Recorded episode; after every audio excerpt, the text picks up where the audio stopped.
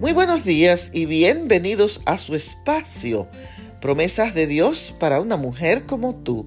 En el día de hoy leo en la carta a los romanos el capítulo 14 y el verso 20 que dice, en realidad todas las cosas son limpias, pero es malo que el hombre haga tropezar a otros con lo que come.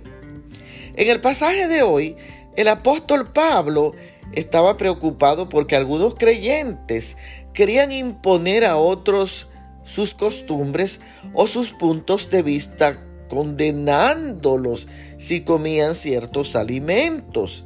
Ser piedra de tropiezo es hacer caer al otro en pecado, en trampa o en tentación.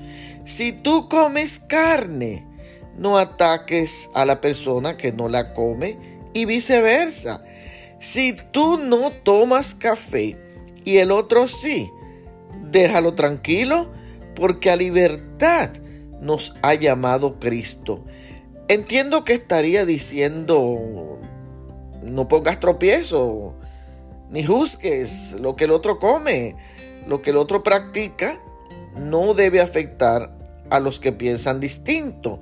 Sin embargo, hay que ser cuidadoso de no afectar a los que nos rodean y preocuparnos por su bienestar, renunciando a algo que nos gusta para no lastimar al otro. No destruyas al otro. Vive en justicia, vive en paz, vive en gozo. No hagas tropezar a otros con lo que comes. Bendiciones.